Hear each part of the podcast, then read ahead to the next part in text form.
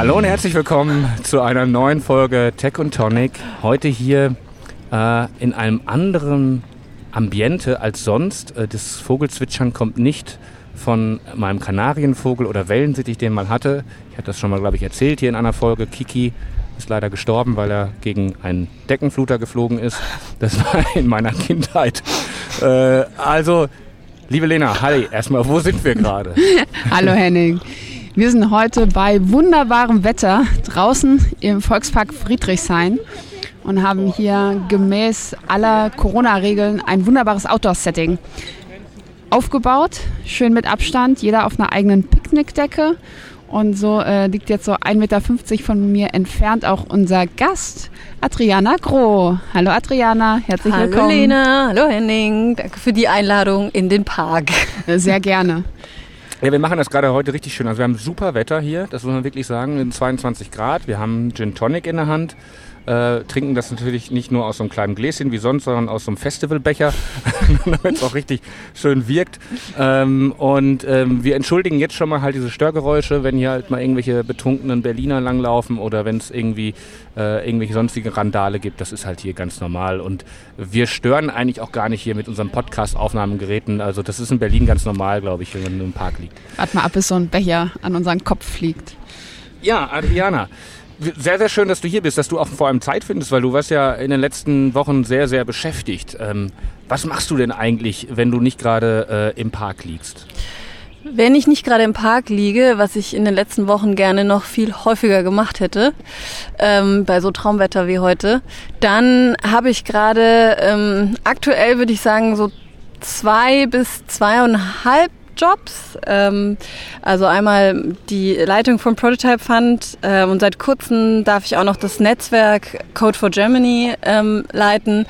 Und dann hatte ich gesagt, ja, lass doch so einen kleinen Hackathon veranstalten online. Ist doch total cool. Das war dann definitiv ein Vollzeitjob das, ein paar Wochen. Das ist ein bisschen was geworden, oder? Also ein kleiner Hackathon. Vielleicht kannst du uns da mal ein bisschen was zu erzählen, weil ich glaube, ähm, viele wissen wahrscheinlich, um welchen Hackathon es geht, aber Erzähl uns dazu mal mehr.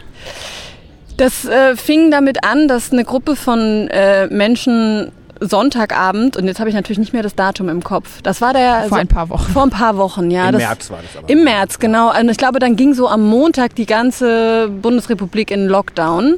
Und am Sonntag ähm, davor hatten so ein paar Leute den gleichen Gedanken, weil nämlich ähm, Estland äh, ein Hackathon veranstaltet hatte und darüber gab es ein paar Tweets, so ein Online-Hackathon uh, to fight the Corona Crisis. So. Und ähm, da hatte Markus Sauerhammer von Send e.V., Social Entrepreneurship Netzwerk Deutschland, schwerer Name, ähm, darüber getwittert und Christina Lang hat das auch gesehen und das Impact Hub Berlin hat auch was getwittert und dann hatte ich ein Telefonat mit äh, Christina ähm, und Sonja von Tech for Germany, die meinten, können wir sowas nicht auch in Deutschland machen? So in Estland haben die das irgendwie äh, in einem Tag oder in zwei Tagen organisiert. Vielleicht schaffen wir es dann ja in einer Woche. Dann habe ich gemeint, ja klar, so ein Hackathon finde ich irgendwie jetzt eine gute Sache. Machen wir. Und dann äh, ging es los mit dem Wir versus Virus-Thema äh, am Montag dann. Da waren wir dann auch schon gleich mehrere Organisationen. Äh, wir haben dann mit Impact Hub Berlin eben gesprochen, aber auch noch mit Project Together, die witzigerweise auch als erstes gesagt haben, ja, das hatten wir auch gedacht. Ähm, dann kam noch D21, jetzt darf ich niemanden vergessen.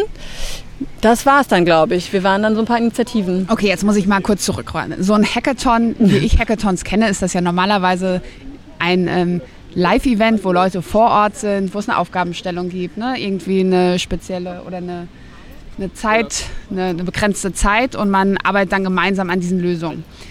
Ihr habt euch vorgenommen, eine Lösung für Corona, eine Tech-Lösung für Corona remote. Henning lacht. remote zu finden. Henning, lachst du über den Hund oder lachst ich du? Ich einfach über die Situation hier. Das ist so skurril gerade. Entschuldigung. Ja, das ist schön. Leute, Leute laufen hier mit ihren Hunden spazieren und hören, ja. wie wir über Hackathons reden. Genau. Werden sie also, Pipi machen bei normalerweise, uns Normalerweise ist es so, dass man das live irgendwo macht. Ja, Leute kommen zusammen und ihr habt einfach gesagt, okay, wir wollen eine Tech-Lösung für den Virus. Was könnten, was könnten Ideen sein? Und wir machen das aber auch alles remote. Ja, wir haben, wir haben eigentlich, ich weiß gar nicht, ob wir sofort gesagt haben, eine, eine Tech-Lösung, aber eine Lösung, die eine technische Komponente hat und viele Leute zusammenbringt, die irgendwie gute Ideen haben, was man jetzt in dieser Krisensituation machen könnte. Also wir hatten bei dem Hackathon auch gesagt, so du musst kein Techie sein, um mitzumachen. Ähm, kann jeder dabei sein, der Internetanschluss hat und äh, irgendwie helfen will. Äh, ja, genau. Und digital, also es musste ja ein Online-Hackathon sein, weil wir durften uns ja alle nicht sehen. Und das gesamte Orga-Team vom Hackathon hat sich auch nicht ein einziges Mal getroffen oder irgendwie gesehen. Also wir haben das komplett in äh, Videocalls und Telefonaten und Slack Nachrichten organisiert. Und vielleicht nochmal kurz zu wir. Das heißt, es waren rein, also es waren alles private Initiativen, Verbände, Vereine. Da war noch niemand von der Bundesregierung involviert. Ja, gleich am Montag dann schon. Also Sonntag haben wir uns so alle zusammen telefoniert, eben diese sieb, sieben, acht ähm, Organisationen, die ich vorhin aufgezählt habe. Und dann ähm, da zum Beispiel Tech for Germany E ähm, unter der Schirmherrschaft vom, vom Chef des Bundeskanzleramts ist, war dann auch gleich so, dann lass doch mal fragen, ob da auch eine Schirmherrschaft für diesen Hackathon ähm, möglich wäre. Und da gab es sehr positiv dann sofort Rückmeldung drauf. Und ich glaube, es hat dann auch nicht nochmal einen Tag gedauert, bis die ganze Bundesregierung gesagt hat, dass sie das mittragen möchte. Und deswegen hatten wir dann den sehr prominenten der Hackathon der Bundesregierung. Das klingt nach äh, ungewöhnlich schnellen Entscheidungswegen. Da, definitiv. Das ja. ging alles in Rekordgeschwindigkeit. Aber wo du gerade schnelle Entscheidungswege sagst, machen wir mal eine ganz kleine Sache mal mittendrin. Äh, dann zeigen wir mal, wie schnelle Entscheidungswege du nämlich hast. Und zwar haben wir ja immer zu Beginn eigentlich ein kleines Entweder-Oder-Spiel. Äh, und ich glaube, du fängst an, Lena, ne? Und äh, Ariana, du musst dich zwischen zwei Sachen einfach entscheiden. Du darfst ab und zu auch mal weiter sagen. Okay, aber, weiter äh, ist auch Option. Ja, aber äh, einmal, ein Joker hast du. Äh, sonst äh, foltern dich die Taliban oder so. Also das heißt, äh, sonst. Äh ja, ich habe auch gerade schon, es war so ein richtiger Switch von der Mut. So alle entspannt auf ihren Picknickdecken und auf einmal Handys werden gezückt und jetzt hier Quickfire Questions. Bevor das hier zu entspannt wird. Ja, ich merke schon. Ich fange an. Henning? Ich du fängst an. an, ja. Corona, Langeweile oder Überforderung? Oh, Überforderung. Kaffee oder Tee? Kaffee. Fahrrad oder Öffis? Fahrrad? Stimmt nicht, Öffis, sorry. nee, nicht flunkern hier. das wird nachher überprüft. Ja, jetzt gerade Fahrrad, sonst immer Öffis. Äh, Karneval oder Oktoberfest? Oh Gott, oh Gott, nee, weiter. Ich hasse das, beides. Das ist dann der letzte Joker. Ne? Echt jetzt? Oh nee, okay, oh Gott, Oktoberfest. Ich war ein einziges Mal dort. Also Oktoberfest? Nee, okay, weiter. Ich, ich leg's drauf an. Ich hasse beides. Wir sprechen dann nachher nochmal drüber. Henning ist ein großer Karnevalsfan. ja, es ist tut mir leid. Sprachnachricht oder GIF? GIF. Verbote oder Anreize? Anreize. Jauch oder Lanz? Äh, oh, ich hätte doch nicht den Joker für Jauch. Äh, Bundesregierung, klappt das mit der digitalen Transformation, ja oder nein? Nee. Okay. YouTube oder Tagesschau? Tagesschau. Liken oder retweeten? Liken. Pizza oder Pommes? Pizza. Äh, Podcast oder Magazinjournalismus? Magazinjournalismus. Aber du, ja, aber okay. Richtig unbeliebt gemacht mit diesen Fragen. Danach das. Deswegen danach, machen wir es eigentlich, genau, eigentlich machen wir es deswegen immer so, am Anfang, danke, damit wir sagen können, ob wir hier noch weiter. Danke, Adriana, das war super nett mit dir. Leider klappt das doch nicht im Park, wir müssen abbrechen. Corona-Maske, schwarz-weiß oder gemustert? Schwarz-weiß. Ähm, Ostsee oder Nordsee? Ostsee. Apple oder Android? Apple. Kreuzberg oder Prenzlauer Berg? Prenzlauer Berg. Telegram oder Streamer? Äh, hab beides. Ein Telegram habe ich. Äh, Netflix oder Amazon Prime? Netflix. Radio oder Spotify? Uh, Spotify. Ah. Okay, und die letzte entscheidende Frage. Christian Lindner oder der Wendler? Oh! Ey, das war mies mit dem Joker. Christian Lindner oder der Wendler. Oh! Christian Lindner oder der Wendler. Was habt ihr für brutale Fragen? Der Wendler ist wenigstens witzig. Egal. Egal. Gut. Alright würde sagen, ähm, wir, wir, wir verlegen die Diskussion der Fragen auf, auf, auf später. Oder Henning, hast du noch konkreten Karnevalsklärungsbedarf? Nö, nö, alles, alles gut. Alles Ist gut. okay. Oh, das war richtig, das waren richtig miese Fragen. Richtig, aber genau, aber wir ich waren, ja, dachte, Oktoberfest und Karneval wäre schon richtig fies, aber. wir waren ja eigentlich stehen geblieben bei der Entscheidung der Bundesregierung. Du hast ihr jetzt gerade ja nicht so unbedingt attestiert, dass sie die digitale Transformation gut hinbekommt, aber zumindest war sie ja bei dem Wir versus äh, Virus Hackathon doch schnell dabei innerhalb von wenigen Ja, Tagen. naja, ich finde, digit also wenn ich digitale Transformation höre, dann denke ich eher so an langfristige Strukturen, also so Infrastrukturen aufbauen und ähm, Sachen möglich machen, auf die dann irgendwelche Ad-Hoc-Sachen wie so ein Hackathon besser aufbauen können. Äh, wir hatten im Hackathon immer mal wieder so das Thema, ja, wir können jetzt nicht irgendwie einen Digitalisierungsrückstau in ähm, Bildungswesen oder in, im Gesundheitswesen aufbauen. Wenn du da nicht an die Daten rankommst oder nicht äh, die richtigen Voraussetzungen hast, dann hilft es natürlich nicht viel, wenn du ein super Projekt entwickelst, ähm, weil es dann nirgendwo andocken kann. Und da, glaube ich, gibt es noch ziemlich viel Aufholbedarf. Aber äh, wir bleiben jetzt nochmal da bei dem 16. März oder wann das so alles mit der Idee angefangen Ja, hat. ungefähr, ja. Äh, ungefähr. Äh, und kannst du dann mal schildern, wie sich dann die deine Tage so verändert haben in den in dieser Woche vorher und äh, dann habt ihr ja innerhalb von einer Woche den Hackathon aufgesetzt. Ja, es war ähm, ein bisschen, also es war so ein bisschen, als ob ein so ein irgendwas verschlungen hat, weil das ging dann von 0 auf 100 so schnell, ähm, wie das an Fahrt ange, angezogen hat und äh, aufgenommen hat und an, an, an Größe gewonnen hat, dass ich dann ehrlich gesagt, ich weiß nicht, vielleicht habe ich so fünf Schritte am Tag gemacht und ansonsten saß ich nur noch vor meinem Laptop oder habe irgendwie geschlafen. Ich glaube, ich habe auch mal getweetet, dass wenn man 15 Minuten frei hatte, dass man sich dann immer gefragt hat, soll ich jetzt schnell duschen oder was essen? Und so war das wirklich für so ein paar äh, Tage mit ähm, nicht nur positiven Folgen, auch so für Menschen, mit denen man im gleichen Haushalt lebt, weil man war einfach auf zwei unterschiedlichen Planeten. So die eine Person war einfach, okay, Lockdown jetzt, vielleicht irgendwie Teilzeit, also ne. Ähm, War das dann zum Beispiel so, dass du den äh, gesehen hast, da hatte er noch kein Bart und dann hast du irgendwann gesehen, dann Vollbart gehabt, weil du so lange nicht zwischendurch gesehen hast? oder Ja, naja, beziehungsweise es kam dann irgendwann, kam, äh, kam er auf mich zu, hat gemeint, was machst du eigentlich? Weil du redest schon seit Tagen nicht mehr mit mir. Und ich dann so, ah ja, stimmt, ich mache so ein Hackathon. Aha. Und also es ging wirklich so schnell, dass auch, dass ich auch gar nicht mehr da, ich habe dann irgendwie alle, alle ähm, Reißleinen äh, gezogen und war nur noch im Tunnel. So, das, ja, war schon. Warum, warum wurde das denn so ein Tunnel? Also m- was, was glaubst du, was hat das zu so einem, ähm, oder erstmal die Frage, hast du das, ist das nach, im Nachhinein als Erfolg zu bewerten? Also ist das was, wo ihr gesagt habt, es war euer Ziel, auch möglichst viele Teilnehmer ähm, zu gewinnen und möglichst viele Ideen zu generieren? Oder war das eher so, dass ihr das Gefühl hättet, okay, das gerät vielleicht unter, äh, außer Kontrolle gerade? Ähm, nee, das Ziel war es auf jeden Fall nicht, möglichst viele, also so groß wie irgendwie geht. Ähm, wir hatten gedacht, naja, ich glaube 800 Personen waren es in Estland. Und dann dachten wir, dann kriegen wir vielleicht in Deutschland so ein paar tausend hin, so 3000 vielleicht, das wäre super. Und dann hatten wir gleich am ersten Tag, wo wir die Anmeldung geöffnet hatten, am Abend, glaube ich, schon 3.000 oder 4.000 und waren so völlig außer Häuschen. Und dann kamen halt irgendwie 43.000 zustande. Und das war dann so ein bisschen, Das muss man sich äh, ja mal kurz vor Augen. 43.000 ja. Menschen, das muss man mal Ja. kurz sacken lassen. da war dann so kurz das Gefühl, dass es ein bisschen außer Kontrolle geraten ist. Äh, es gibt auch so einen witzigen äh, Screenshot von einem aus dem Team, äh, Leon ähm, aus dem Impact Hub, der gemeint hat, wir müssen da echt aufpassen, weil wenn das tausend Leute sind, dann wird das zu unübersichtlich. Und er hat über den Slack-Kanal geredet und wir haben halt dann einfach 43.000 Menschen zu Slack eingeladen. Ähm, aber das war eigentlich nicht das Ziel.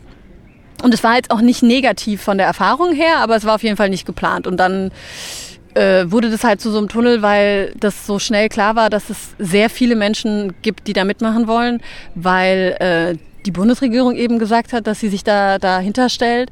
Wir dann innerhalb von drei Tagen von 14 Leuten auf 100 Leute im Team gewachsen sind und man einfach tausend Dinge gleichzeitig erledigen musste. Also das war dann so ein bisschen ganz oder gar nicht, weil wenn man dann nicht jede Sekunde reingesteckt hätte, bei der Größenordnung wäre es, glaube ich, einfach ein bisschen, ähm, ja, dann wäre es, glaube ich, nicht gelaufen. Wie organisiert man 43.000 Leute ad hoc? Ja, also wir haben dann gedacht, dann laden wir die jetzt alle zu Slack ein. Und das hat dann gar nicht funktioniert. Wir hatten zwar so einen Slack-Support, also wir hatten echt von den großen Plattformen dann immer echt Leute, die nur für uns zuständig waren. Aber ähm, wir haben dann gemerkt, dass mit einem Link von Slack für die Einladung immer nur 2000 Leute eingeladen werden können. Und danach ist er aufgebraucht sozusagen. Und dann haben wir den CEO angetwittert auf, auf, ähm, auf Twitter und haben gesagt, so hier, wir wollen 43.000 Leute einladen. Und er hat zurückgeschrieben, okay, that seems like a bad, Bad idea, idea. to me. so, ja, no shit, so, aber jetzt ist es halt so.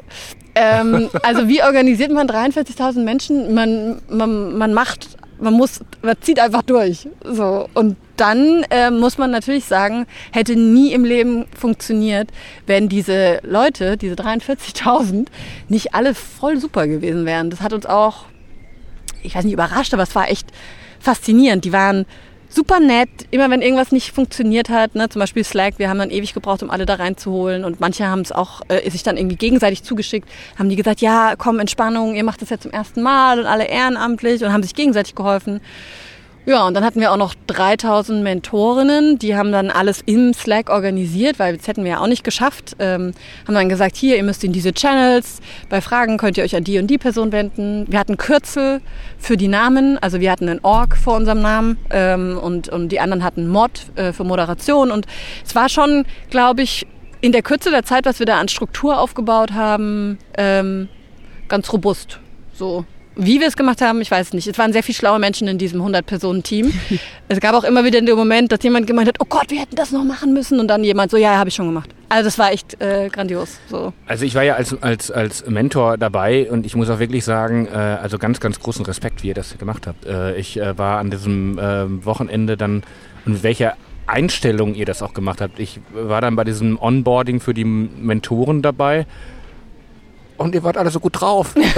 ja, ihr wart alle so, so, so, ähm, ja, also ihr habt dann auch mal irgendein so Google Hangout gesprengt, weil da ja auch nur 250 Leute rein Ja. dürfen. Ja. Und äh, mh, ja, das war alles so, so positiv. Und äh, auch äh, an dem Wochenende selbst, ihr habt ja immer so äh, Zwischenschalten gemacht, ne? So live, äh, wie habt ihr es genannt? Ähm, äh, Livestreams oder ja, was? li ja, nee, äh, ja, ja, dieser, hat mir nicht Updates, habt ihr es, glaube ich, einfach genannt. Ja. Ah, ja, ja, ja, ja. ja. Äh, und ja, das war immer so alles, ja, fake it until you make it, auch wenn was nicht klappt.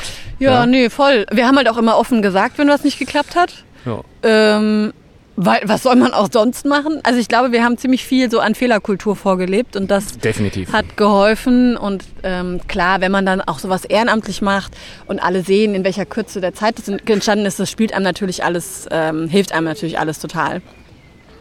Das wäre Gesundheit. Dass wir da auch auf viel Verständnis zählen konnten. So. Ja, okay, und dann, dann rückte das Wochenende ja näher. Das heißt, die Tage vorher ähm, war das so eine, äh, wie hast du dich da gefühlt? Äh, ich mache jetzt noch diese Markus Lanz-Frage. Also wie, wie fühlt man Ich sich habe dann? aber ja auch gesagt, oder? Ich Ja, glaub, Ja, sie hat ja auch gesagt. Ja, ja auch macht er. Also so- gibst du ihr bitte vier Antwortmöglichkeiten?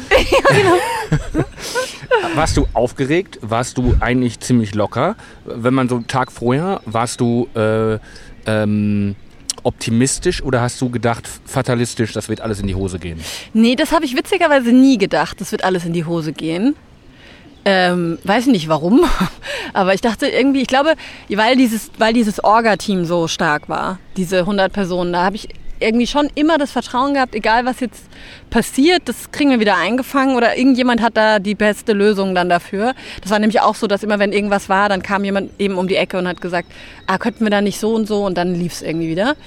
Ähm, ich war ja, ich war eigentlich die ganze Zeit eher euphorisch. So schon krass unter Strom. Das habe ich dann auch so gemerkt nach, nach dem Hackathon. Das war dann so ein bisschen, äh, man hat so ein bisschen Abtraining gebraucht. So wie wenn man einen Marathon gelaufen ist und man nicht einfach sofort stehen bleiben darf, sondern man muss dann noch so ausjoggen. So war das auf jeden Fall auch. Ähm, und es gab auch mal eine Phase, ich weiß nicht mehr wann an dem Wochenende, wo einfach die ganzen Teams sich schon gefunden hatten, alle haben gearbeitet und eigentlich hatte ich keinen Job und ich habe es aber nicht geschafft, in dem Moment den Laptop zuzuklappen, vielleicht mal irgendwie einen Spaziergang zu machen, mir was zu essen zu kochen oder sowas. Also alles Dinge, die ich davor schon seit sechs Tagen nicht mehr gemacht hatte. Weil ich noch so, also ich war einfach, also da konnte ich dann nicht loslassen. Da habe ich mich dann, da war ich schon gemerkt, dass ich unter Strom stand. So. Ja, Ja, wenn man, dann, wenn man weiß, dass man 43.000 Teilnehmerinnen und Teilnehmer hat, ist das ja auch ja so ein ähm, bisschen irre. große Erwartungshaltung. Und wie ging es dann weiter? Also der, der Hackathon, das war über das Wochenende.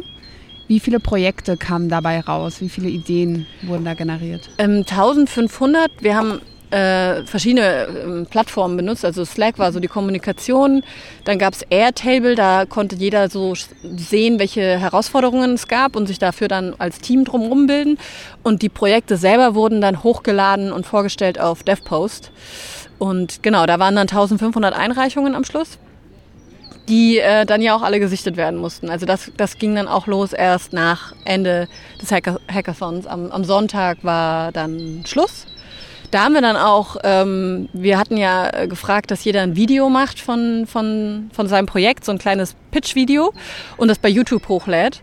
Und da hat uns dann äh, auch äh, YouTube erzählt, dass deren Server in Europe, also Europe, YouTube Europe irgendwie mal so ganz kurz angefangen hat zu schwitzen, weil dann halt die ganzen Videos auf einmal hochgeladen worden sind, was ich auch echt spannend fand. So kann man ein bisschen stolz drauf sein vielleicht. Ja, passiert wahrscheinlich nicht alle Tage.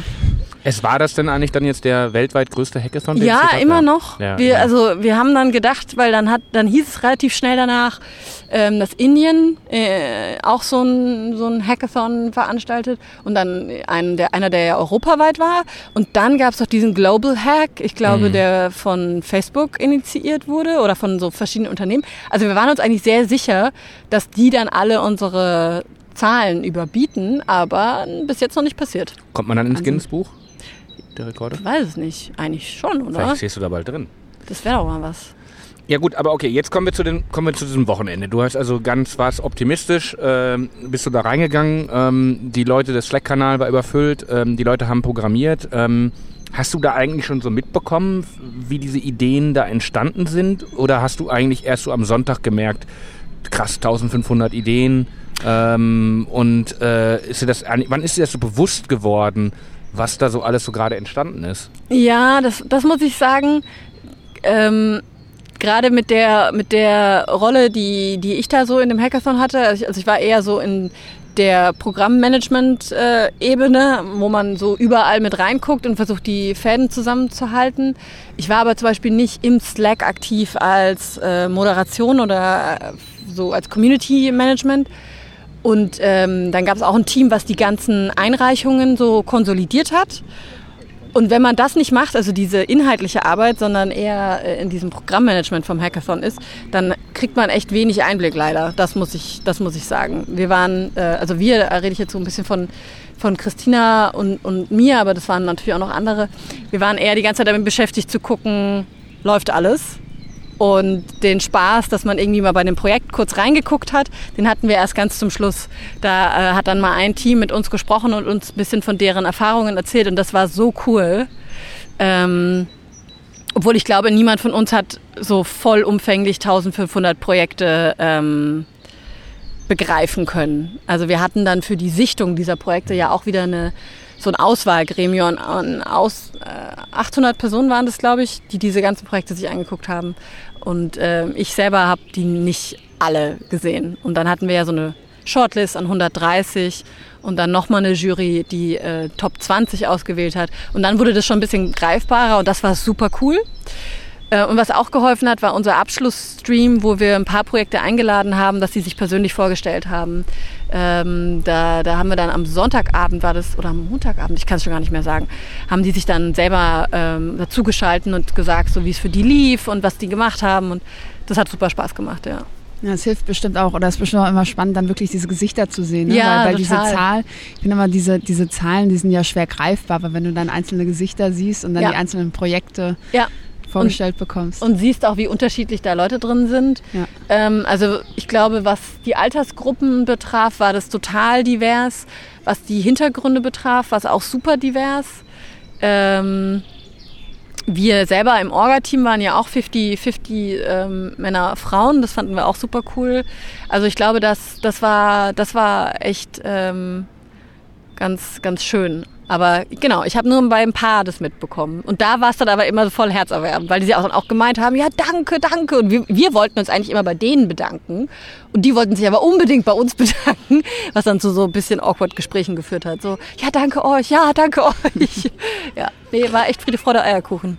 Ja, also ich muss ja auch wirklich sagen, mir hat das ja auch so ein bisschen Tränen in die Augen äh, getrieben, weil ich meine, ich kannte ja jetzt einige Leute, die das da mitorganisiert haben und äh, so 50.000 ehrenamtliche Menschen äh, an einem Wochenende so ungefähr zu organisieren, also mit diesen ganzen Juroren noch, die dazukommen, ja. Mentoren und so. Äh, das ist äh, schon eine unfassbare Leistung. Also ich glaube, das kannst du dir ich weiß gar nicht, ob du das jetzt alles schon so, ob das mal schon bei dir eingesackt ist, was ihr da so gemacht habt. Ja, nee, so ganz hundertprozentig glaube ich immer noch nicht. Ähm, und ich glaube, wenn man dann in, eben in diesem Marathon war mit dem Hackathon, dann kriegt man auch irgendwann so diesen Lauf rein, dass man denkt so, wir fragen jetzt und dann klar kriegen wir irgendwie 800 Leute zusammen, die ähm, die da mit, mit also mit Auswahl machen wollen oder so, weil wir dann dachten, ja gut, es haben ja auch 43.000 Leute gesagt, die mhm. wollen mitmachen. Also es haben sich dann so ein bisschen die Relationen verschoben. Mhm. Normalerweise würde man ja denken, Gott, wie wollen wir denn jetzt 800 Leute in einem halben Tag finden? Und da waren wir dann so, ja, ja, klar, kriegen wir, glaube ich, locker. So, vielleicht müssen wir am Schluss gucken, dass wir nicht zu viele haben. Ähm, das, das war echt einfach nicht normal, wie das dann ablief. Und ich glaube, ähm, es hing viel damit zusammen. Ähm, klar, zum einen waren es einfach sieben Organisationen, die da eh schon große Netzwerke hatten. Also man hatte schon große, ähm, großen Pool an Leuten, auf, an, auf die man zurückgreifen konnte. Und dann aber auch, dass es halt diese einzigartige Situation war, so Ausnahmezustand und äh, der, der, der gemeinsame Feind, das Virus. Und das motiviert einfach mhm. komplett. Und deswegen glaube ich, ähm, wir haben da nicht irgendwie einen krassen Kniff gehabt, wie man so viele Leute motiviert. Das war schon auch sehr viele Umstände, die da zusammengekommen sind. Wie ging es denn dann weiter? Ihr habt dann die Shortlist ausgerufen und dann gab es ein paar Projekte, wo ihr gesagt habt, die werden jetzt weiterverfolgt. Genau, also das haben nicht wir gesagt, sondern eben dann nochmal eine, eine Jury, ähm, die diese Shortlist bekommen hat und davor eben die andere Aus dieses Auswahlgremium, die die Shortlist erstellt hat. Und da kamen dann 20 Projekte raus, ähm, die wir dann äh, einmal vorgestellt haben, aber die jetzt auch nicht irgendwie ein Preisgeld oder sowas bekommen haben oder irgendwelche. Es gab kein Funding dafür, dass die das weiter. In dem Moment können. noch nicht. Nee, also was wir parallel die ganze Zeit gemacht haben, und das weiß ich wirklich nicht, wie das lief, ähm, während wir den Hackathon organisiert haben, war darüber nachzudenken, wie so ein, ähm, wie heißt es, äh, Follow-up-Programm, nee, mhm. auf Deutsch, Nachbetreuung. Genau, so ein Umsetzungsprogramm für danach, äh, wie wir das ähm, organisieren können. Aber das stand natürlich noch nicht sofort in dem Moment äh, mit, mit Finanzierung, als der Hackathon vorbei war. Genau, deswegen haben wir die erstmal nur vorgestellt und damit eine Reichweite geschafft mhm. und auch gehofft, dass ähm, da Effekte dann dadurch entstehen, die die, die die Projekte für sich nutzen können. Wir hatten ja auch am Anfang diese Idee, ein Public Voting zu machen auf YouTube und haben dann aber gesagt, nee, lass doch nicht machen. Ähm, auch auf Feedback der Community hin, weil die echt gute Gründe hatten, warum man das nicht machen soll. Und dann haben wir aber trotzdem gesagt, ja, wir brauchen all diese Videos on, äh, auf YouTube und müssen die teilen, damit das sich auch so dezentral weiterentwickeln kann. Ne? Mhm. Weil dann kann sich einfach jeder zu dem Themenfeld, was ihn oder sie interessiert, die Projekte angucken und die dann individuell anschreiben und sagen so, hey, wollen wir daran nicht mal zusammenarbeiten oder so. Und für die äh, prämierten Projekte gab es dann schon die Aussicht, dass man direkt in dieses Umsetzungsprogramm kann ähm, wo man Mentorinnen hatte wieder, die einen betreuen, auch aus Ministerien zum Beispiel oder aus der Wirtschaft. Ähm, teilweise sogar richtig so Team-Support ähm, über die wirtschaftlichen Partner, die wir hatten, die dann gesagt haben, so wenn da jemand gebraucht wird, dann schicken wir da jemanden von uns rein, der kann dann was äh, Wer, wer, war da beispielsweise dabei? Also von, von Anfang an ähm, oder so die ersten, die da dabei waren und um, ähm, Unterstützung zugesagt haben, war ähm, Google zum Beispiel, aber auch die Vodafone Stiftung, die BMW Foundation. Aber ehrlich gesagt, ähm, ich habe ich hab gehört, dass äh, Accenture sein gesamtes Deutschland-Team dazu aufgerufen hat, mitzumachen, äh, beim Hackathon schon. Äh, wir haben von, ich weiß nicht, 1000, 2000 Unternehmen und allen möglichen anderen Organisationen Unterstützung zugesagt bekommen in der einen oder anderen Art und Weise. Ne? Also vielleicht irgendwelche Credits oder äh, Speicherplatz oder Man oder Women Power. Mhm. Also die standen alle in den Startlöchern, ähm, haben selber mitgemacht oder danach gesagt, man kann sich an die wenden. Das, das war ja auch, glaube ich, einfach, da hatten alle dann Lust, hier, äh, wir, müssen, wir müssen mit anpacken. Kannst du vielleicht mal so drei, vier Projekte einfach mal exemplarisch sagen, damit die Leute sich vorstellen können, ja. was bei so einem Hackathon denn eigentlich rauskommen kann? Ja, also wir hatten äh, Themenfelder allein schon super divers. Da gab es ähm, so besonders schutzbedürftige Gruppen als eins, dann medizinische Versorgung, ähm, die, die ganze Thematik von äh, Analyse und ähm, Daten. Dann, was hatten wir noch? Ähm, staatliche Aufgaben, Kommunikation. Das waren so die großen Themenfelder. Das war echt mhm. super breit. Da hatten wir ja auch nicht irgendwas vorgegeben. So, es darf jetzt nur im Bereich X sein. Deswegen war das auch so divers. Und dann Projekte, die dabei rausgekommen sind, waren dann auch ganz unterschiedlich. Also es gab eine, eins, das hat ähm, ähm, die Idee gehabt, dass man jetzt leerstehende Hotels oder Herbergen dafür benutzen kann, um Menschen unterzubringen, die gerade besonderen Schutz bedürfen. Also Menschen ohne Obdach, aber vielleicht auch äh, für Frauen, die vor häuslicher Gewalt fliehen. Mhm. Also das äh, war sichere Zuflucht, ähm, hieß das, glaube ich. Dann gab es aber auch Projekte, die ähm, sich für so Nachbarschaftshilfe eingesetzt haben. Also dass man an sein Lieblingslokal oder seinen Lieblingsshop entweder spenden kann oder Gutscheine kaufen kann. Ähm, also so Kiezretter. Ähm, es gab eins, das ähm, hat sich dafür eingesetzt, dass man viel leichter versteht, wie man jetzt äh, finanzielle Hilfen beantragen kann. Ähm, so, wir bleiben liquide und was das überhaupt alles bedeutet und wie man Kurzarbeit beantragt, ne, weil das ist ja auch gerade für viele ein Thema. Also echt super, super divers.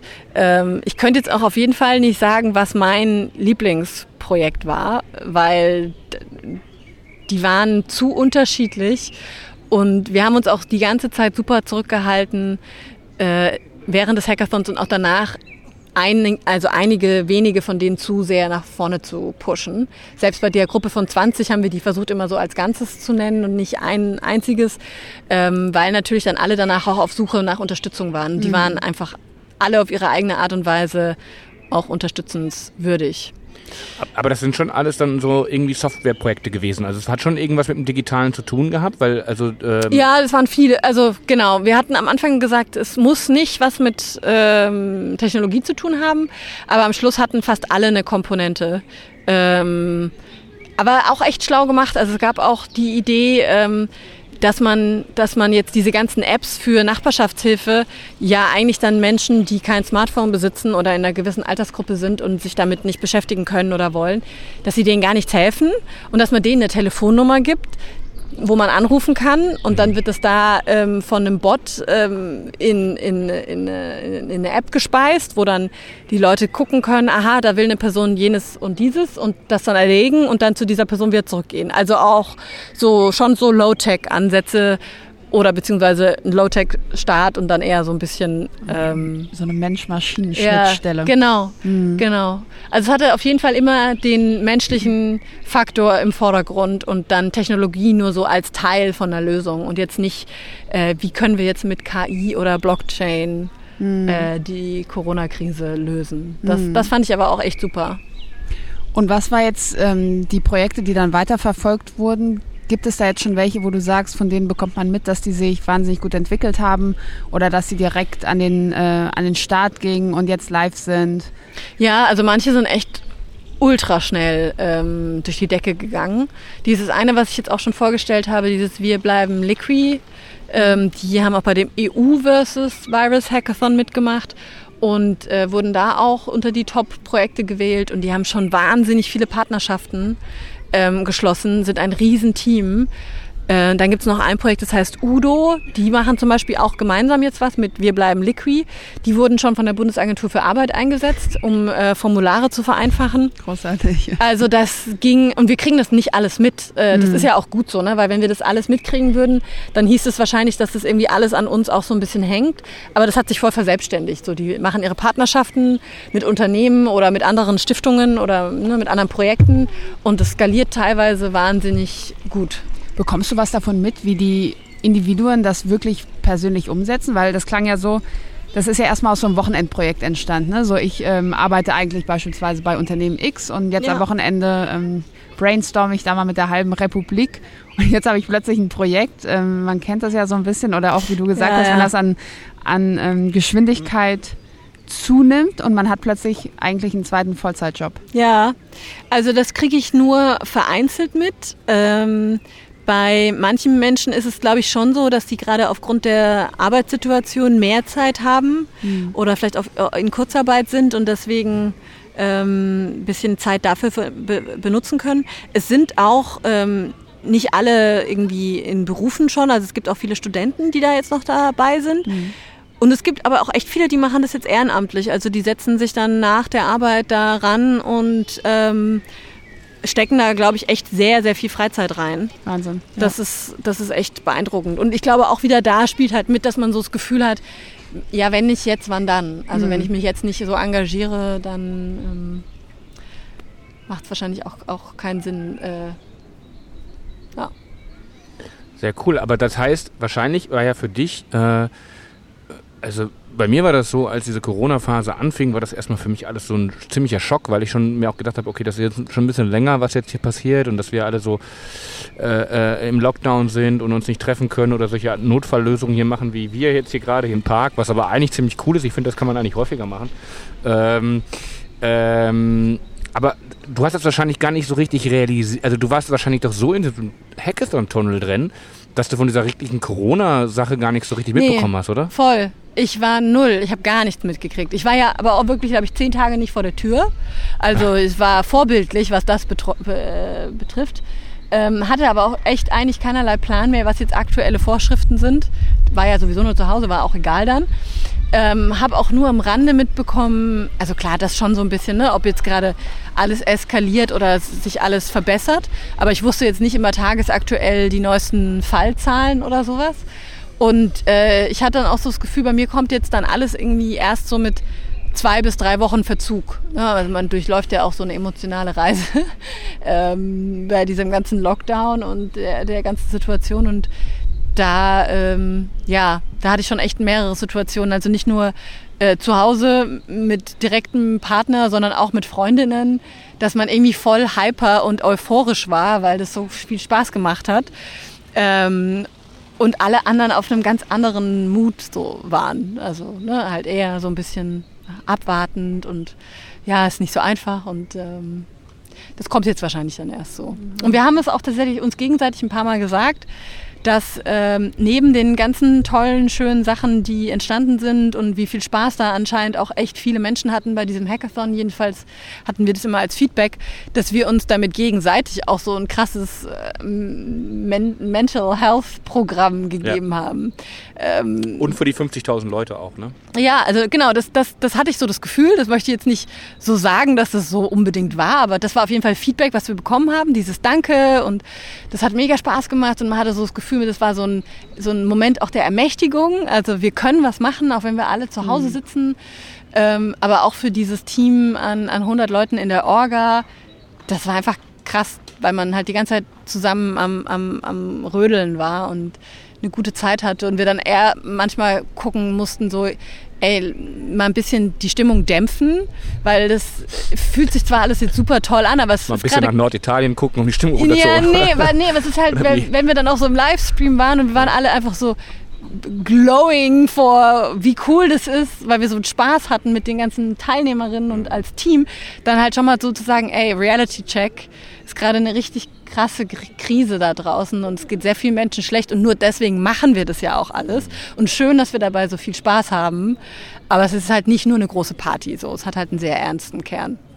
Also eigentlich sehr schade, dass es ähm, so eine Krise braucht, um mal so viele Leute zusammenzubringen, um zu sagen, was können wir eigentlich alles stemmen? Ne? Wie viel Man- und Woman-Power haben wir hier? Und auch so ein ehrenamtliches Engagement, also dass das was ist, wofür sich viele Leute ja heute schon gar nicht mehr so viel Zeit nehmen können wollen, aber ich glaube viele auch können.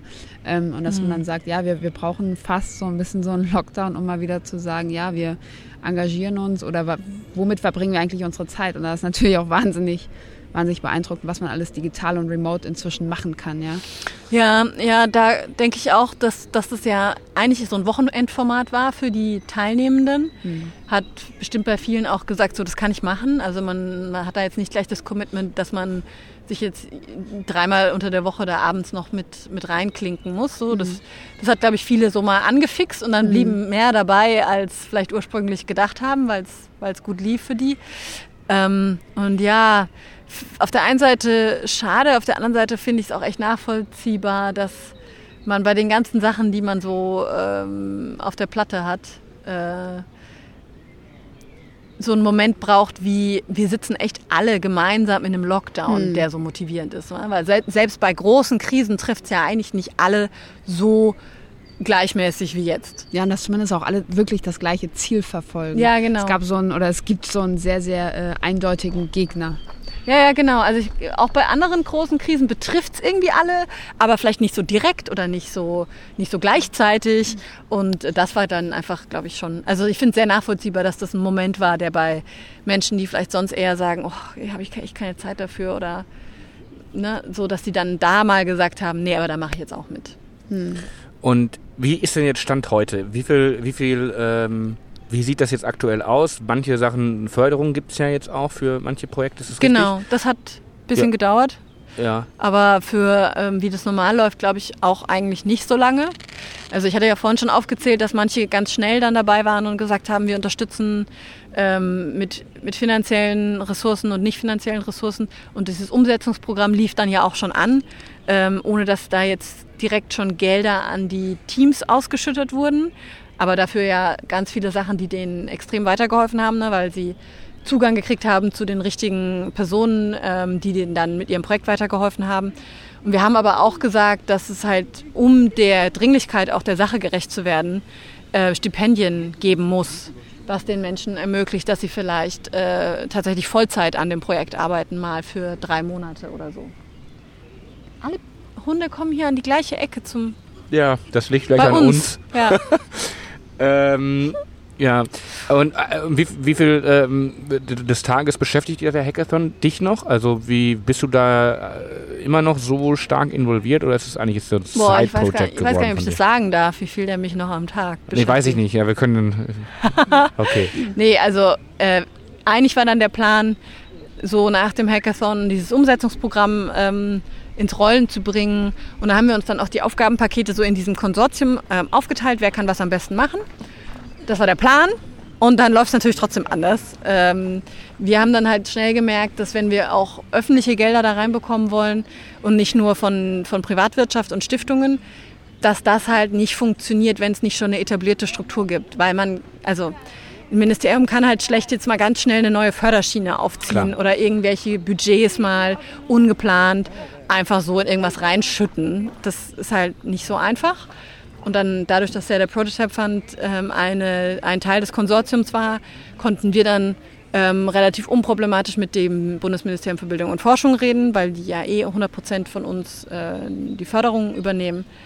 Und die waren dann halt aber auch ähm, coolerweise so motiviert und, und hatten da den Willen zu sagen, ja, da muss man jetzt was machen dann machen wir jetzt eine Sonderrunde für die Hackathon-Projekte, die mhm. ja im Prototype Fund nicht vorgesehen wäre. Ähm, und die haben wir jetzt extra reingeschoben und da konnten dann jetzt schnell die Gelder fließen. Ja, das ist ja schon cool, dass man dann sieht, okay, wenn es dann irgendwie mal fließen muss, dann äh, kann es auch schnell gehen. Ja, vor allem da sieht man, finde ich auch, dass es super ist, wenn man so leichtgewichtigere Strukturen hat. Mhm. Also nicht nur so große Förderprogramme mhm. für öffentliche Gelder, wo man sich ewig lange drauf bewerben muss und dann sehr große Summen ausgezahlt werden. Der Prototype Fund zeichnet sich ja so ein bisschen dadurch aus, dass das alles eher kurze Zyklen sind und kleinere Summen. Und dass man dann halt sowas auch mal schnell modifizieren und nutzen kann für Krisensituationen. Ähm, und dass man da vielleicht dann auch sieht von staatlicher Seite, dass man da so mehr Tools in seinem Repertoire braucht ähm, für, für auch solche Situationen.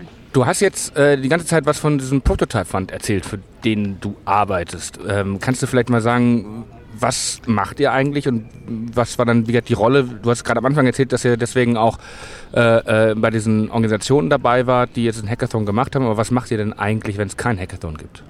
Wenn es keinen Hackathon gibt, dann machen wir ganz brav äh, Förderung und Forschung von Open Source Software Projekten.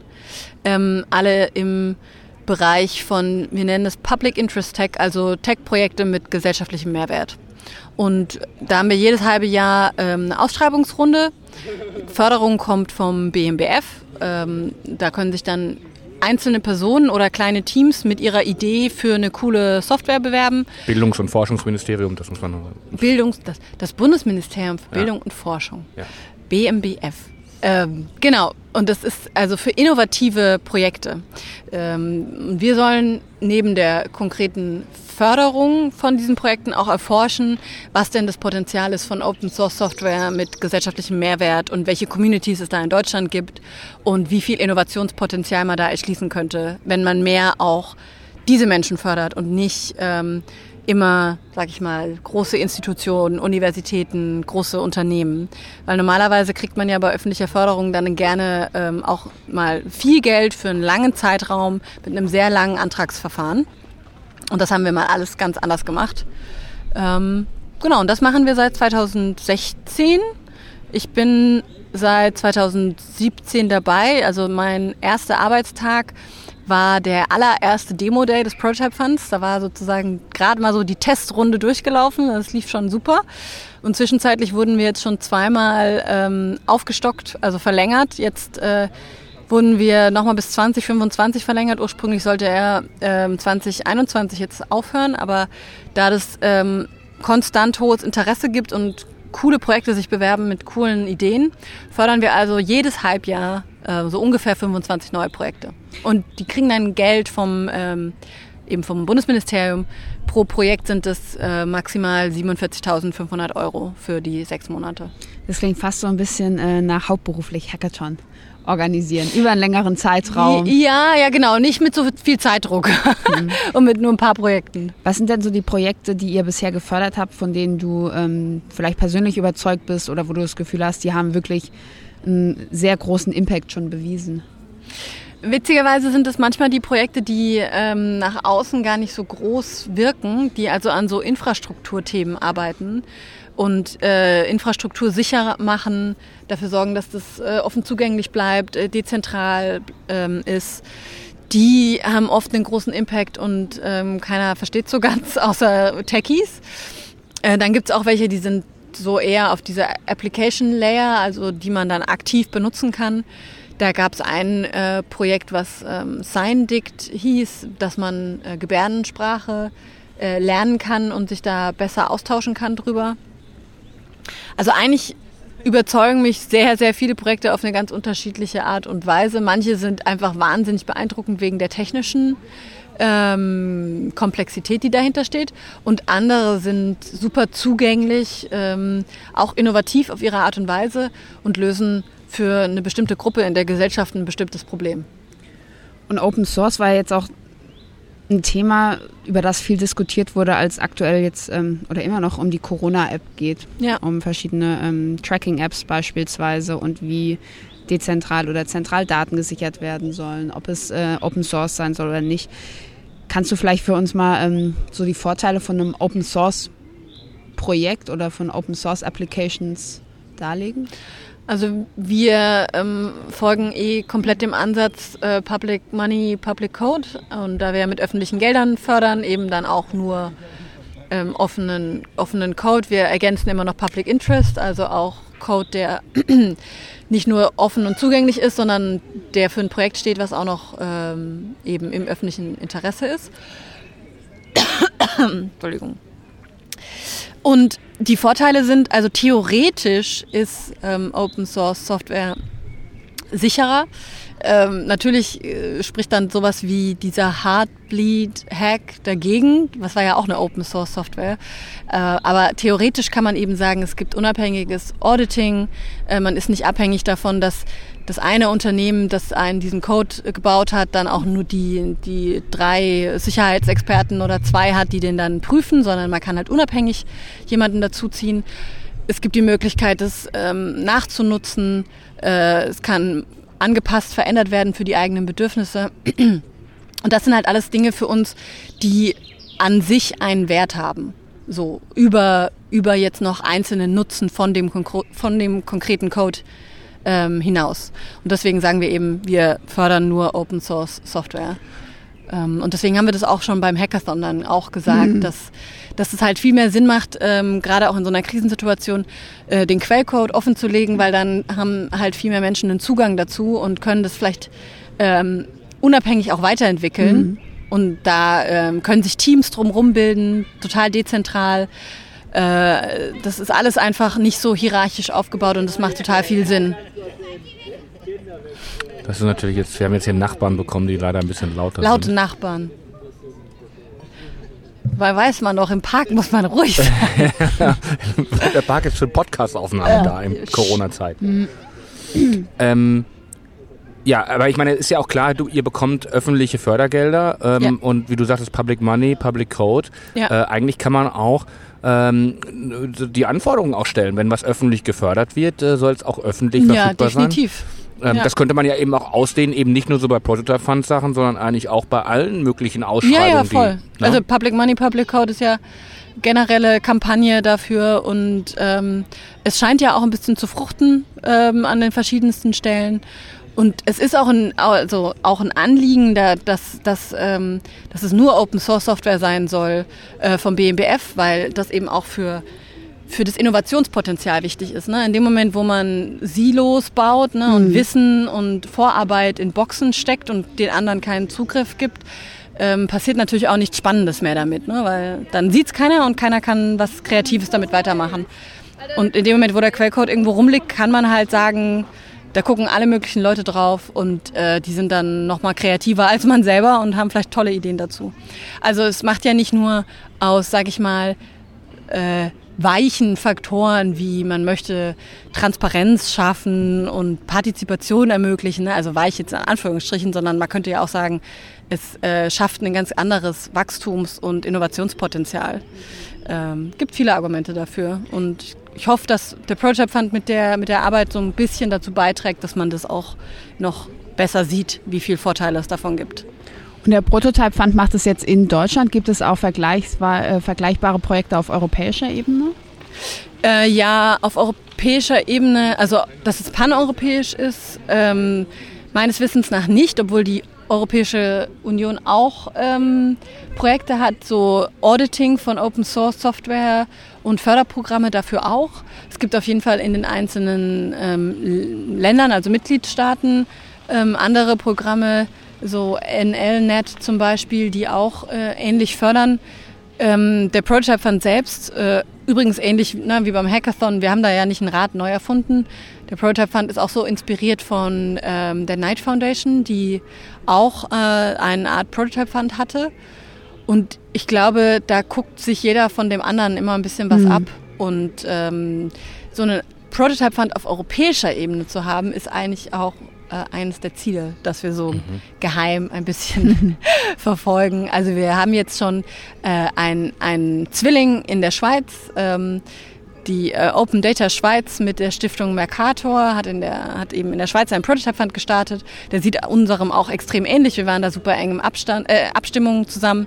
Und jetzt rede ich gerade mit äh, Personen in Belgien und in Frankreich, dass man das ne, was, was gut funktioniert, ne, kann man ja einfach Copy-Paste mhm. äh, auch in anderen Ländern benutzen. Das ist ja eigentlich gerade die Idee auch von Open Source, ja? Ja, eben, ganz genau. Also wir teilen dann auch unsere Designs mit allen und ja. äh, unsere, wir haben jetzt äh, gerade auch so ein Handbuch äh, in, in der Mache, äh, wo man dann einfach How to Prototype Fund cool. den aufsetzen kann.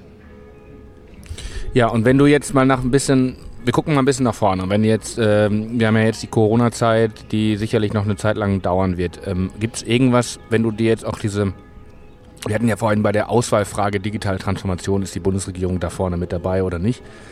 Was erhoffst du dir denn eigentlich, oder gibt es etwas, was du dir erhoffst, ähm, jetzt anhand dieser Krise, die jetzt gerade gibt, ähm, für euch, für den Prototype Fund? Macht das, macht das was für euch aus oder was erhoffst du dir generell vielleicht für die Digitalisierung, digitale Transformation? Und der dritte Punkt, drei Fragen in einem, für die digitale Zivilgesellschaft. Also für den Prototype Fund ähm, macht die aktuelle Situation, glaube ich, erstmal keinen Unterschied. Vielleicht kam über das ganze Tracing-App-Thema nochmal Open Source für ein paar mehr Menschen überhaupt so nach vorne äh, und man hat mehr darüber sich informiert oder nachgedacht. Und das, das wäre natürlich super, aber der, der Prototype Fund ähm, wurde, wie gesagt, verlängert und läuft mit der Förderung vom, vom Bundesministerium und wir hoffen einfach, dass ähm, weiter sich Menschen mit ihren tollen Ideen bewerben. Und das, das sehe ich so ein bisschen ähm, in, in einer festen Bahn, wie das funktionieren kann. Ähm, anders sehe ich so ein bisschen für die Projekte, die wir fördern und zum Beispiel eben auch für so Netzwerke aus der digitalen Zivilgesellschaft. Ähm, also Vereine natürlich, aber auch Ehrenamtsnetzwerke wie, wie Code for Germany, äh, was ich jetzt ja auch noch ähm, leiten darf. Wie geht das, die, wie läuft das? Wie kannst du beides gleichzeitig leiten? Naja, ich mache das ja nicht alleine. Ich bin jetzt hm. eigentlich die Person, die dann die ganzen Aufgaben macht, die nicht so viel Spaß machen. So Budgetblick haben und gucken, dass irgendwie da alles äh, sauber läuft und Strategie äh, im Blick natürlich auch haben. Aber ähm, es gibt ja für jedes Projekt dann nochmal ein tolles Team, die mhm. dann äh, mit der Community zusammenarbeiten und Projekte betreuen und Feedback geben und sowas. Deswegen, genau, ich, ich äh, mache ich mach nur Backoffice. so ähnlich wie beim Hackathon. ähm, und da sehe ich aber total das Problem, dass es immer nur Projektefinanzierung gibt und schwierig bis, äh, bis fast nie dann möglich ist, ähm, dass mal Strukturen langfristig aufgebaut werden. Also wir fördern ja auch innovative Open Source Projekte und dann bräuchten die aber den nächsten Partner und den nächsten Partner, um in eine Verstetigung zu kommen und ähm, so gemeinnützige oder oder eben Open Source Projekte skalieren halt auch mal, manchmal ein bisschen anders als, als äh, so klassische Geschäftsmodelle oder klassische Tech-Projekte. Und da würde ich gerne sehen, dass man versteht, ähm, dass es eine finanzielle Unterstützung und am besten eben auch eine, eine öffentliche finanzielle Unterstützung für den Strukturaufbau braucht, ne? also Infrastruktur aufzubauen und äh, Projekte davon profitieren können, die daran arbeiten, ähm, eben nachhaltig und offen Strukturen zu pflegen mhm. und nicht jedes Mal sagen müssen, wir haben wieder eine neue coole Idee, die andere ist auch nur so halbgar, aber dafür kriegen wir jetzt kein Geld mehr, deswegen müssen wir uns jetzt wieder irgendwas Neues ausdenken, über das wir irgendwie ein bisschen Finanzierung bekommen, mit was wir dann vielleicht auch unsere Arbeit so generell ein bisschen über Wasser halten. Das, das ist, glaube ich, nicht, das bringt nichts so. Ähm, und da denke ich, vielleicht sieht man jetzt in der Krise, wie viel Potenzial in der digitalen Zivilgesellschaft liegt und nicht nur Potenzial, sondern eben auch Expertise und wie viel Arbeit da geleistet wird, mhm. die eigentlich nicht gesehen wird und wenn dann aber auch nicht finanziell oder irgendwie anerkannt wird und dass man sich jetzt überlegt, wie werden wir krisenresilienter für was dann als nächstes kommt. Okay, wir müssen die digitale Zivilgesellschaft unterstützen. So. Ähm, ein bisschen blöder Vergleich, ne? aber es kommt ja auch keiner auf die Idee, dass wir unsere äh, nicht digitalen Infrastrukturen ehrenamtlich pflegen. Also so Urban Gardening mhm. in aller Ehren, aber äh, Schlaglöcher und irgendwelche anderen sicherheitsrelevanten Themen müssen ja auch nicht von Ehrenamtlichen gepflegt werden. Ja.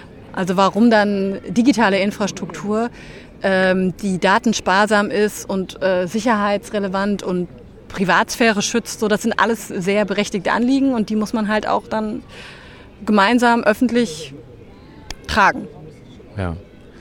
Seid ihr denn eigentlich äh, ein bisschen, ich weiß nicht, ob du die Frage beantworten willst, aber seid ihr da ein bisschen äh, traurig oder enttäuscht, dass bei der ganzen Frage jetzt dieser Corona-Tracing-App ihr eigentlich gar nicht so eingebunden worden seid. Entweder über diesen Hackathon, weil es da ja sicherlich auch äh, Sachen gab, die in die Richtung gehen, aber man vielleicht auch mal hätte anfragen können, hey, gibt's da nicht auch vielleicht bei euch in der Community Leute, die da vorne mit dabei sein wollen oder können. Ähm, und es wurde ja dann relativ schnell, als man sich jetzt doch entschieden hat, diesen dezentralen Ansatz zu vergeben, wurde, glaube ich, innerhalb von 48 Stunden gesagt, okay, Telekom und SAP sollen das machen. Und die sind mhm. ja jetzt nicht gerade die Vorreiter des Open Source. Äh.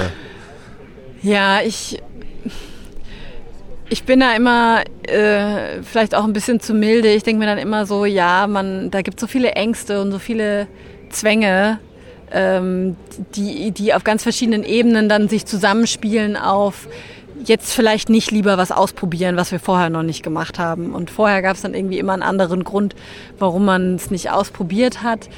ähm, es ist halt auch, das ist halt das Ding bei dezentralen Sachen. Wen spricht man dann an?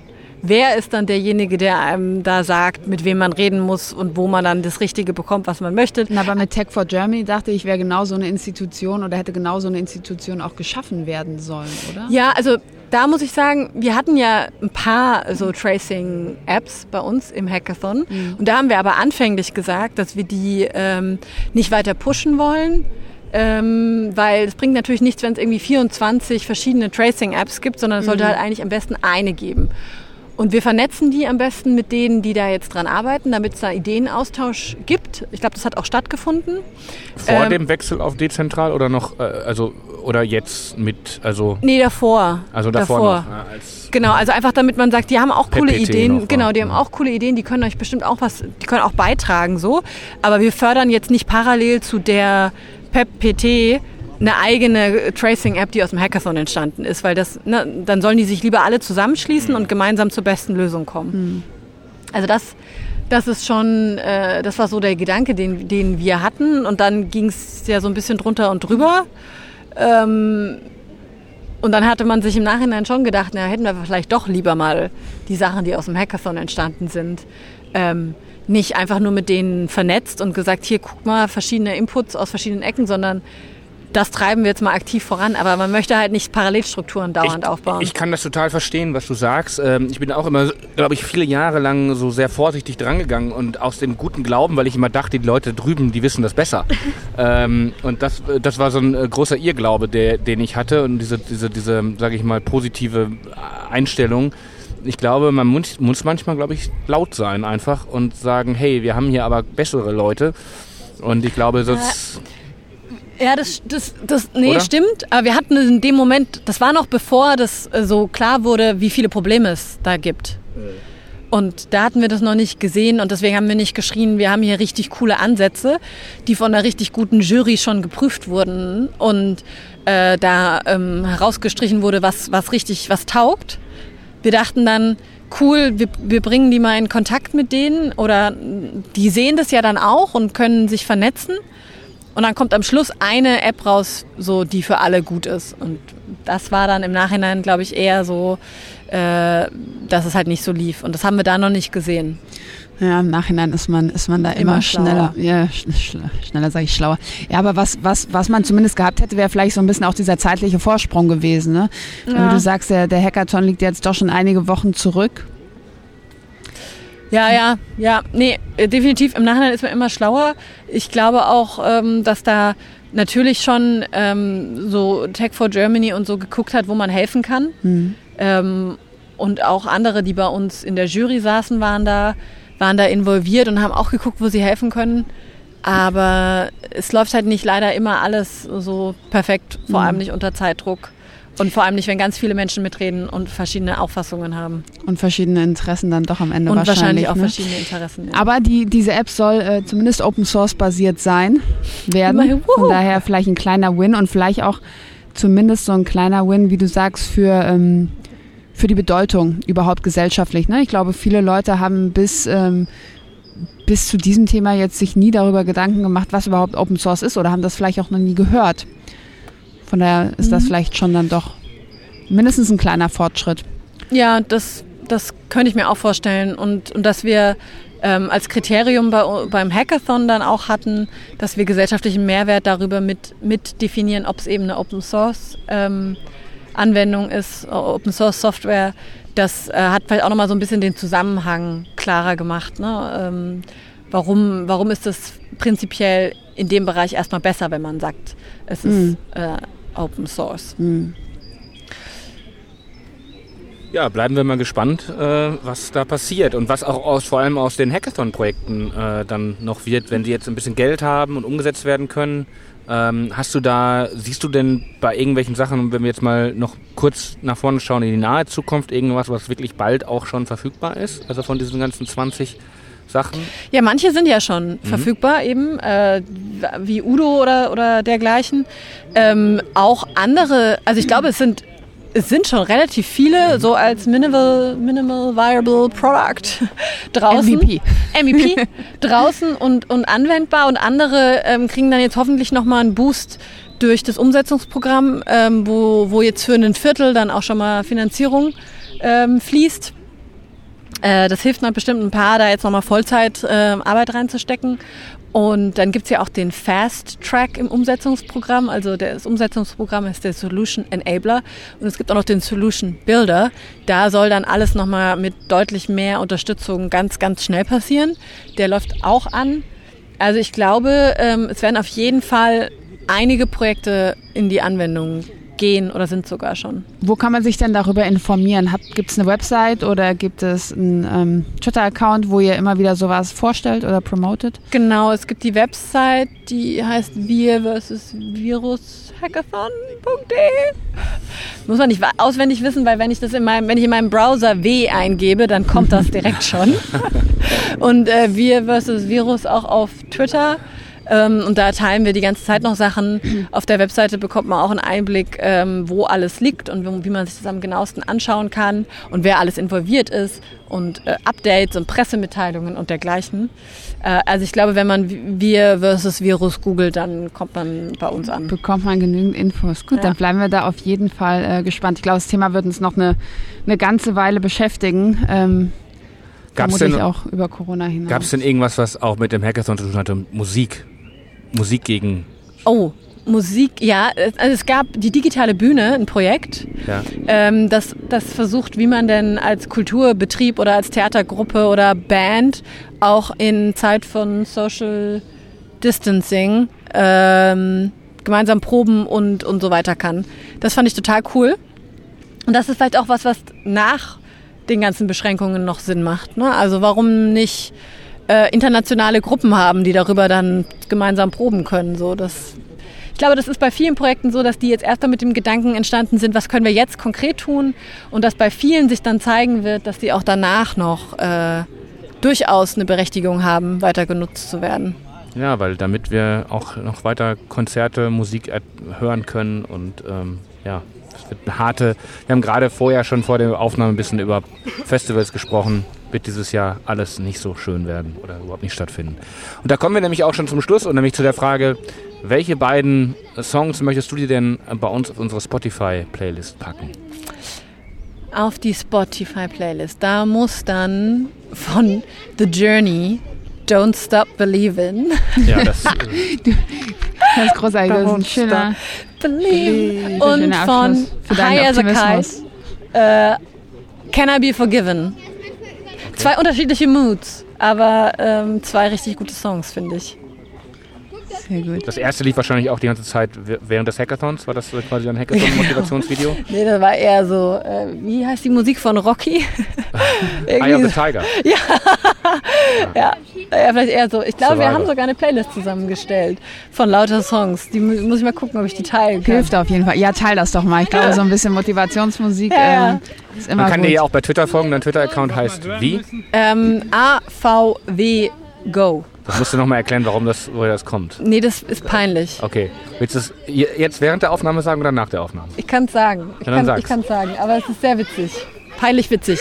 Also ich habe, ähm, wie, wie sich das so gehört, habe ich drei Vornamen. Adriana, Valentina. Ah ja. Jetzt haben wir noch ein paar Kids hier. Jetzt Hunde, Kids. Kids. Ähm, Valentina und? Genau, und der dritte Name. Nee. Der dritte Name ist der meiner Patentante und der ist super traditionell und der ist äh, Waltraud. Waltraud. Also ihr dürft mich beim ein, nächsten Mal, genau, liebevoll Waldi nennen. Adriana Valentina Waltraud. Kro. Ich finde das gut bodenständig. Ne, finde ich auch. So ein bisschen erdend nochmal so tatsächlich.